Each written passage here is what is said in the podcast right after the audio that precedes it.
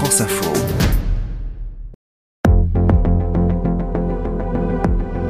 Bonjour, je suis Olivier Aymon. Dans l'épisode précédent, la Lune nous est apparue comme un objet géopolitique, un enjeu de conquête et de puissance pendant la guerre froide, délaissé pendant plusieurs décennies ensuite avant de revenir au goût du jour en ce 21e siècle qui voit à la fois un terrain de science, d'expérience, d'exploration ou d'exploitation. Pour tout cela, rien de tel qu'un retour physique sur ce sol poussiéreux, le seul qu'un homme n'a jamais foulé en dehors de la Terre. Il nous faut donc à nouveau mobiliser fusées et vaisseaux, objet de ce deuxième épisode de notre étape lunaire, deuxième saison de Mars, la nouvelle Odyssée. À tous de DDO, attention pour le décompte final. 10, 9, une Ariane 5, euh, c'est euh, un peu moins de 1000 tonnes au décollage. Euh, là, on va être sur 2700 tonnes au décollage. On est à la limite de toutes les technologies qu'on utilise en termes de résistance de matériaux, de température. C'est un tiers d'une tour Eiffel qu'il faut faire décoller. Nathalie Girard est experte à la direction du transport spatial du CNES, l'agence spatiale française. Voyons avec elle de quels moyens nous disposons pour repartir vers la Lune. Pourrait-on d'ailleurs ressortir la fusée historique, remise au garage depuis les années 70, la géante Saturne V? Aujourd'hui, euh, ce serait difficile de refaire dans les mêmes conditions les moteurs et euh, ce qu'on avait fait euh, sur Saturne V. Alors on, pouvait l'envisager, mais comme on reprenait copie blanche et qu'on voulait une meilleure performance, aller, aller plus loin que ce que faisait euh, Saturn V quand le programme SLS a été décidé, on a euh, du coup euh, refait un lanceur. Alors il a été fait avec des briques qui étaient plutôt celles de la navette, qui étaient plus performantes. Et donc les Américains ont repris une conception qui était un peu plus proche en termes de calendrier que Saturn V. SLS, vous l'avez dit, Space Launch System, c'est donc cette fusée euh, américaine qui va être le, fer de lance, on va dire, de ce programme de, retour, euh, en tout cas le programme occidental, on va dire, mhm. de retour euh, vers et, sur la Lune. Là, on est à la Cité de l'Espace, on est juste en dessous d'une Ariane 5, ça fait à peu près 50 mètres de haut. Pour comparer, SLS, c'est deux fois plus haut. Exactement. Et deux fois plus gros Et même trois fois plus gros. Hein, puisque une Ariane 5, c'est un peu moins de 1000 tonnes au décollage. Euh, là, on va être sur 2700 tonnes au décollage. En fait, c'est le cahier des charges de ce type de fusée géante, c'est de pouvoir emporter le maximum de charge dans l'espace et ensuite euh, peut-être vers la Lune. Exactement. Euh, le cahier des charges d'une Ariane 5, c'est d'emmener à peu près une dizaine de tonnes sur une orbite de transfert géostationnaire, c'est-à-dire atteindre à peu près 36 000 km au final pour le, pour le satellite. Donc, ce qui nous permet de, faire euh, toutes les télécommunications, euh, euh, la télévision, la météo proche de la Terre. Là, on va aller à 400 000 km et on va vouloir emmener bah, ce qu'il faut pour la survie d'un équipage, éventuellement le faire atterrir. Alors, pas dans le cas du SLS, puisque ce sera uniquement un module qui permet de faire des orbites autour de la Lune. Et donc, emmener quatre astronautes alors qu'on n'en emmenait que trois quand on faisait Saturne V tout le module de survie. Et donc ça, ça fait au moins euh, une trentaine de tonnes. On en a parlé dans la première saison du podcast Mars, la nouvelle Odyssée. Le plus dur, en fait, c'est d'arracher ces tonnes de la Terre et de réussir à franchir euh, le, seuil de l'espace, à peu près 100 km. Et donc c'est vraiment ça qui à la fois est difficile, qui coûte cher. Oui, alors euh, on dit qu'un lancement du SLS, c'est à peu près 4 milliards en termes de dollars pour chaque lancement c'est pas encore à la portée de, toutes les bourses. Non. On parle évidemment euh, d'États qui sont derrière ces programmes. Avant de revenir sur les autres programmes qui existent, il y a une limite euh, technique à la taille de ces fusées. On pourrait imaginer une, fusée euh, de 200-300 mètres de haut avec 18 moteurs. ou est-ce que vraiment c'est là on est globalement dans ce qu'on sait faire aujourd'hui? On n'a pas envisagé de faire des fusées de cette taille de 200 mètres de haut. Il faudrait déjà concevoir le pourquoi. Alors après, sur le plan technique, moi je ne l'ai pas regardé, de savoir si ça, si ça pouvait tenir, mais ça, me paraît difficile. Aujourd'hui, euh, déjà, sur ce type de lanceur, même sur une Ariane 5, on est à la limite de toutes les technologies qu'on utilise en termes de résistance de matériaux, de température. Alors, qu'elles soient euh, plus ou moins grosses, ça euh, apporte parfois des facilités, parfois des difficultés. Quand on a effectivement... Alors là, il y a quatre moteurs encore centrales, mais sur un Starship, ils sont à 33 moteurs aujourd'hui. Faire fonctionner ça à deux concerts, ça devient très difficile. C'est d'ailleurs un petit peu ce qui avait tué la fusée N1, qui était la fusée euh, russe, qui devait aller sur la Lune, qui était la concurrente de Saturne V et du programme Apollo, et qui n'a jamais réussi à fonctionner euh, réellement. Et je pense qu'en partie euh, à cause de cette baie avec 36 moteurs qui était très difficile à faire fonctionner.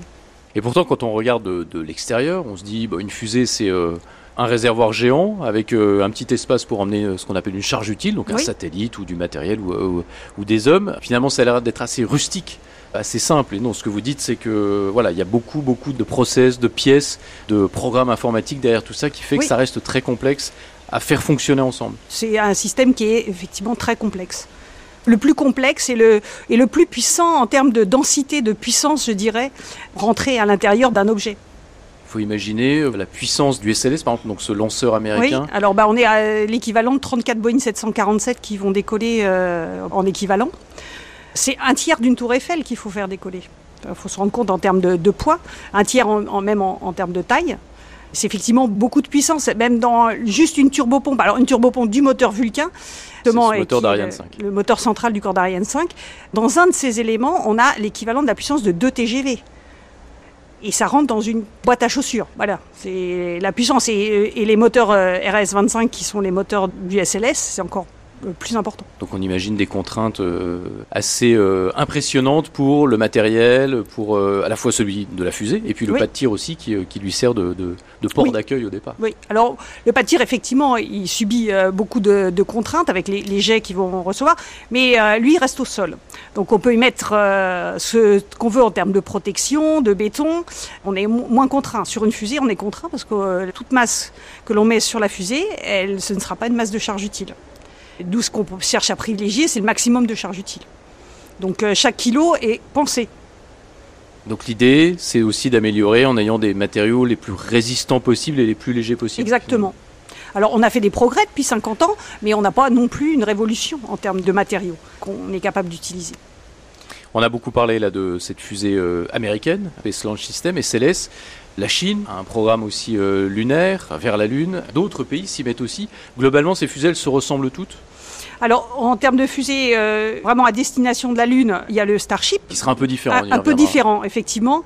Le Starship a double vocation. D'abord, c'était euh, l'ambition d'Elon Musk d'aller sur Mars, et il a d'abord été conçu pour aller sur Mars. Et puis en 2020-2021, la, la NASA a sollicité les entreprises euh, pour euh, proposer ce qu'on appelle le HLS, c'est-à-dire le Human Landing System, ce qui va permettre aux astronautes de la capsule Orion de pouvoir se poser sur la Lune. Parce qu'au au départ, euh, voilà, il manquait ce maillon de descendre sur la Lune. Donc c'est le Starship qui a gagné ce contrat et qui va faire la liaison entre ce qu'on appelle la Gateway, qui est une, euh, une station qui va être en orbite de la- autour de la Lune et donc qui fait partie du- de l'ensemble de ce qu'on appelle le programme Artemis euh, et qui va permettre donc aux astronautes de descendre. À part le Starship pour aller sur la Lune, il y a la Longue Marche 9, effectivement, Qui est en Chine. chinoise. ouais. Alors qui change beaucoup de configuration. Encore en juillet, euh, elle, a, changé de configuration. Maintenant, elle ressemble énormément à un Starship. Elle va être tout en méthane, alors qu'avant, ils prévoyaient des moteurs kérosène. Il y avait le NSA côté russe, qui était un petit peu aussi euh, l'équivalent. Mais il a été arrêté euh, début de l'année dernière. Et aujourd'hui, je ne sais pas, avec la guerre en Ukraine, comment ça va se terminer sur ce programme. Il y a d'autres acteurs qui s'y intéressent. Euh, on parle beaucoup de l'Inde, par exemple, qui euh, lance un, un programme spatial qui est déjà allé euh, autour de Mars, etc. Oui, ces pays s'y intéressent, envoient des sondes. Hein, même la Corée euh, du Sud a envoyé récemment une sonde avec un Falcon 9 à destination de la Lune. Mais c'est en- poser des petites charges utiles, des tout petits modules, ou faire le tour de la Lune. Mais des gros programmes avec euh, l'ambition euh, d'installer un habitat durable sur la Lune ou euh, d'y avoir une station permanente, il n'y a guère que euh, aujourd'hui la Chine et les États-Unis.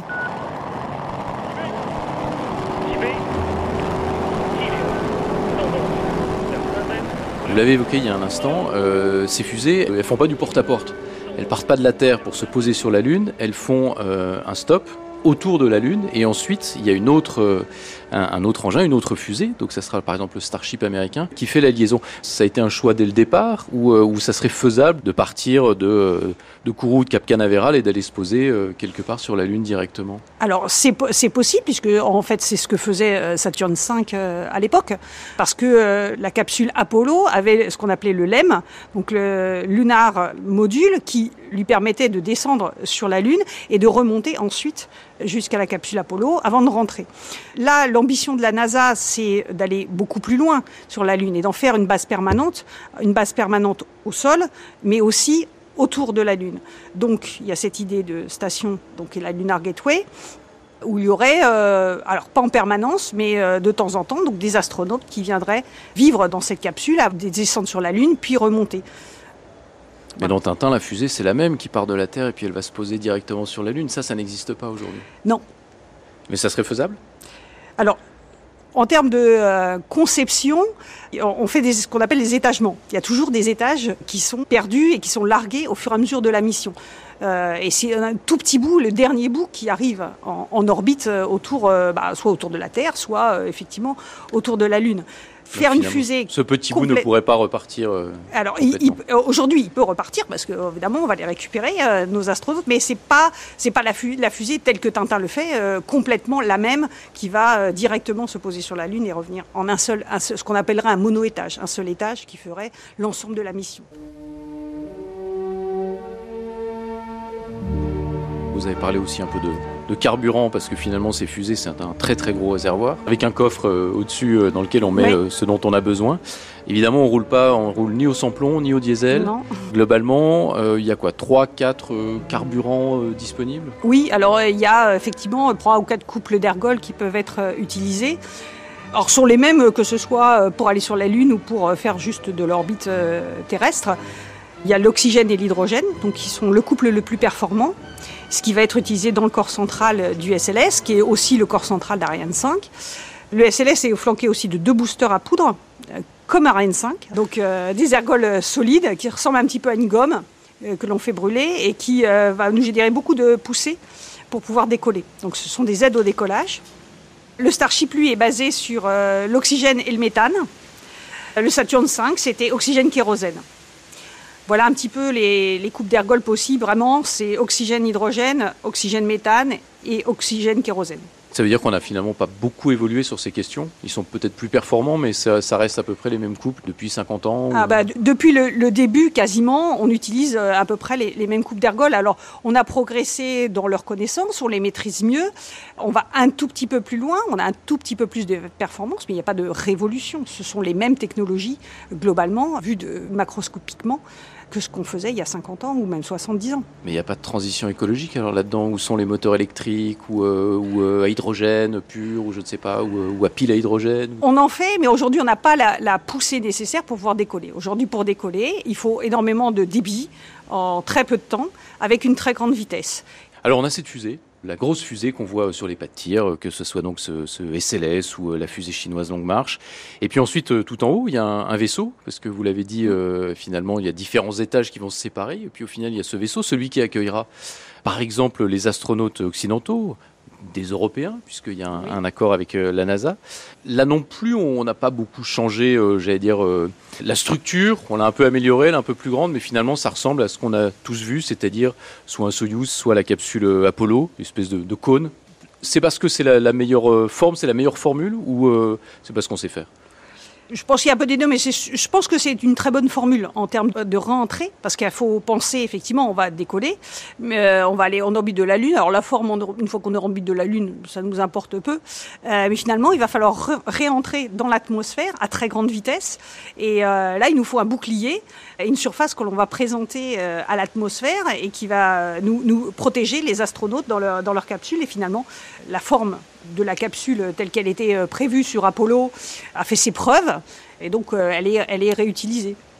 On peut rappeler, hein, c'est plusieurs milliers de degrés euh, auxquels, sont, auxquels est confrontée cette partie un peu, peu circulaire et plate. Exactement. Quand on rentre dans l'atmosphère, donc il faut quand même une vraie protection. Parce que, Tout à fait. Pour pas finir en brochette de barbecue. Exactement. Bah, comme malheureusement, ça s'est passé sur Discovery en 2003 où effectivement à la rentrée qui avait perdu des tuiles euh, de protection et qui a du coup euh, fait euh, brûler l'ensemble de la navette à la rentrée. Alors on est sous Ariane 5. Il y a la grande sœur qui est en préparation, elle s'appelle Ariane 6, dont on espère le, premier lancement prochainement. Est-ce qu'elle est équipée pour faire ce genre de, voyage ou est-ce que ce n'est pas du tout dans son programme ou dans son cahier des charges? Alors c'est pas du tout dans son cahier des charges. Alors elle, elle permettrait euh, d'envoyer quelques tonnes en orbite lunaire, comme euh, à peu près tous les gros lanceurs euh, sont capables aujourd'hui de le faire sur des lanceurs commerciaux classiques, avec la trajectoire qui va bien. Elle permettrait peut-être ce, genre de mission, mais elle n'est pas du tout prévue pour. Et elle ne pourrait pas emmener des astronautes sur la Lune. Un point technique également, quand on construit une fusée pour aller, on va dire, dans l'espace proche, euh, en orbite euh, plus ou moins proche. Est-ce qu'on la construit de la même manière que celle qui va aller beaucoup plus loin? Est-ce qu'il y a des questions de résistance? Est-ce qu'il y a des questions de résistance à ce vide spatial ou aux radiations? Est-ce qu'il faut la concevoir totalement différemment? Par exemple, celui qui va atterrir, est-ce qu'il doit être totalement conçu différemment ou finalement ça reste le même principe, le même concept? Alors c'est une bonne question. Euh, globalement, celle qui décolle, elle est à peu près conçue de la même façon. Ce qui est difficile pour la Lune, c'est la taille, bien évidemment, qui est beaucoup plus importante qu'une fusée classique. On, en a parlé tout à l'heure. Sur les modules qui va qui va descendre, euh, bah, c'est des choses qu'on ne fait pas habituellement, donc qui demandent une conception tout à fait particulière, notamment pour, pour l'atterrissage et pour le redécollage de la Lune, dans des environnements qui sont différents de celui qu'on connaît sur la Terre. Donc ces, ces, véhicules ont une conception particulière. En termes de radiation, euh, ce sont les protections euh, de tout ce qui est ordinateur de bord et bien évidemment surtout des astronautes. Parce que la différence, par exemple, avec euh, ce fameux LEM, donc cet atterrisseur américain qui existait dans le programme Apollo, c'est que les séjours vont être un peu plus longs. Donc ces fusées vont sans doute rester plus longtemps à quai sur la Lune avant de, avant de faire un aller-retour. Oui. Donc ça, ça joue évidemment sur, le, sur la conception et sur le, sur le, Ah bah oui, parce que tout ce qui va être euh, le stockage du carburant, et d'ailleurs euh, comment on va les, les réapprovisionner en carburant quand la mission est longue, c'est une problématique, parce qu'on parle d'oxygène et d'hydrogène liquide par exemple, et l'oxygène est liquide à moins 180 degrés. moins 250 pour l'hydrogène et il va falloir maintenir ça pendant alors on sait le maintenir pendant plusieurs heures plusieurs jours maintenant quand il va falloir le maintenir plusieurs semaines. Sur Terre, entre guillemets, c'est un peu plus facile. On peut mettre la protection thermique qui va bien, l'environnement qui va bien. Quand on va parler d'un environnement euh, spatial, c'est différent. Donc quand on réfléchit à construire des fusées ou des engins, on va dire, qui vont euh, sur la Lune, il faut réfléchir aussi à l'élément essentiel qui va avec, c'est la station-service qui va permettre de l'alimenter. Exactement. Donc euh, il y a même des, des, programmes qui réfléchissent comment utiliser euh, les ressources de la Lune, les régolithes, euh, donc le, la, on va dire la poussière les, et les, les roches euh, de la Lune, pour en extraire de l'oxygène, de l'hydrogène ou du méthane, pour pouvoir refaire du carburant, pour refaire de, redécoller des fusées. Parce qu'on revient à ce qu'on s'est dit au début, c'est-à-dire que ça coûtera peut-être moins cher de faire du carburant sur place que de devoir l'envoyer depuis la Terre. Oui, et puis c'est aussi dans une réflexion que la Lune n'est qu'une étape pour la NASA, elle envisage de faire euh, redécoller les fusées depuis la Lune pour aller vers Mars. Donc ce n'est qu'une étape pour aller vers Mars, et puis aussi pour apprendre, euh, bien évidemment, euh, la survie dans cet environnement avant Mars. Ça veut dire que aller sur la Lune, on va aussi y aller pour étudier la faisabilité, les techniques nécessaires à, en gros, le cahier des charges d'une fusée qui ensuite ira vers Mars. On est dans un podcast qui s'appelle Mars, la nouvelle Odyssée. Mm l'étape, elle est sur la Lune, mais ensuite, il va falloir imaginer tout ça. Oui. Donc ça veut dire que des gens comme vous, il va y avoir des ingénieurs sur la Lune qui vont travailler à des nouvelles fusées. Je, je ne sais pas encore si ce sera la, la construction, mais en fait, euh, on, on s'arrêtera euh, sur la Lune et on redécollera de la Lune, on, leur, on fera un remplissage, on redécollera de la Lune pour aller vers Mars. Il n'y aura pas forcément d'usine euh, Airbus, euh, Boeing euh, sur place pour développer des fusées directement Peut-être, je, je, ne sais pas. là, tout, tout, tout, tout, est ouvert. Tout est ouvert et l'avenir nous le dira. Merci beaucoup Nathalie Girard, experte à la direction du transport spatial du CNES. Merci à vous. C'était Mars, la nouvelle Odyssée, l'étape lunaire un podcast original France Info en partenariat avec la Cité de l'Espace à Toulouse.